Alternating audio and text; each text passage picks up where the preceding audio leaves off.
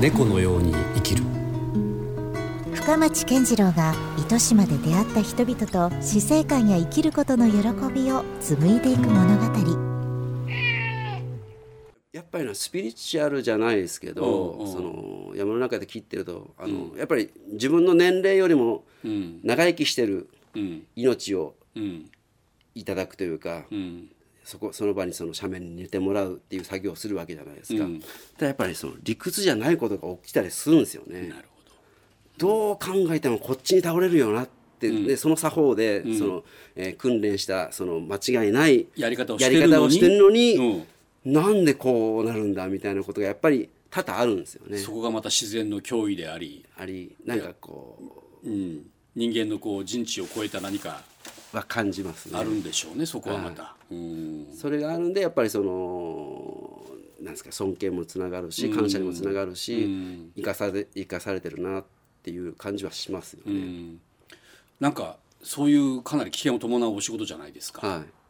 ちょっとややっぱりやめようかなとか思ったりすることってなかったんですか、いやしょっちゅう しょっちゅうというか、はい。うんそんなね命を命拾いをした時とか特に、はいうんですね。なんなんでしょうね。うん。トラウマにもなったりするじゃないですかどうかなりますね。はい。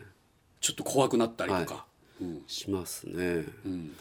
なんでしょう。ねでもそこは自分はだあの本当幼い頃からん。兄弟でそれこそだからそのもう小学校上がるぐらい前から山に強制労働で。もうだからもうあまりこう物心つく前ぐらいからというか。はい。うん。本当にあの、なんですかね。貧しかったんですようち。うん。だから糸島でも、えっ、となんですもう今。昔はでも林業ってなんかねそのそそのその一昔前はすごい林業って、うん。あのなんですか金うん。儲かった時期があったんですよね。はいはい、どんどん家が建ったりとかだったりしてそはね、はい。うん。せで戦後のそのなんですかねえーもう物がない時代だったんで、で全部木造だったじゃないですか。うん。で博多も全部焼け野原で、うん。全部かまどだし、はい。もうだから薪でも使うし電柱も全部杉だし木が全てと言って木がもいいぐらい。全てで、うん。でも足りない足りない植えろ植えろだったんですよ、うん。もう植えたらもうもうもう10年15年したらそのすぐまた伐採建築現場のその足場とかも全部杉だったんで、うん。杉ヒノキだったんで。その頃は景気がいいその頃は景気が良かったらしいんですけど、はい。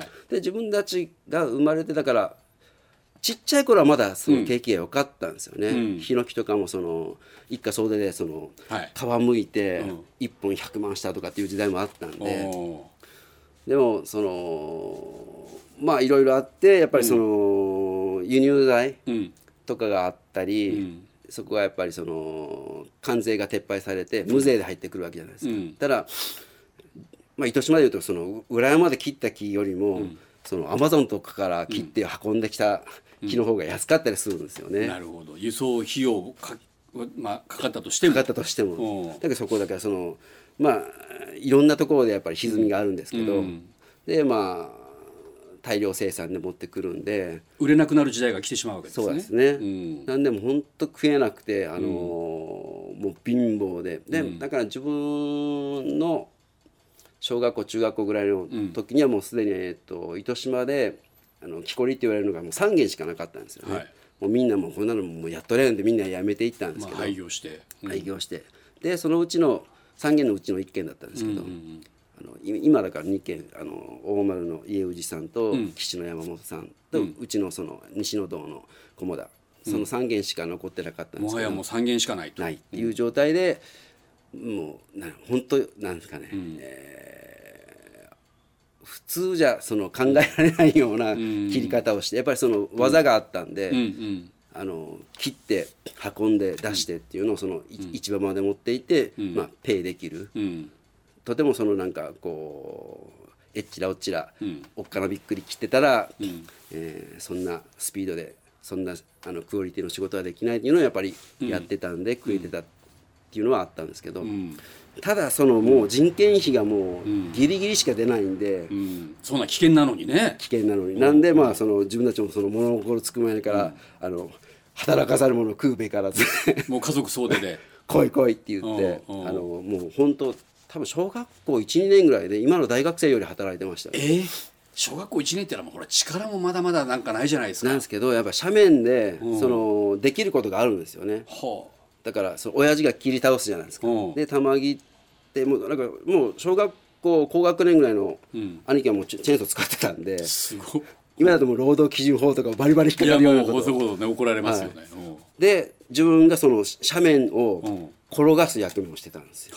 木を転がして木を転がす。でもも危険っぽいな、うん。お隣よりも重たいわけじゃないですか。うん。でも下敷きとかなったらもう一貫の輪ですよ一貫の輪ですよ。子供とかもう本当崖っぷちみたいなところを転がしていくんですけどでうん。もその、えー急斜面を利用するんですよ重力を。うんうん。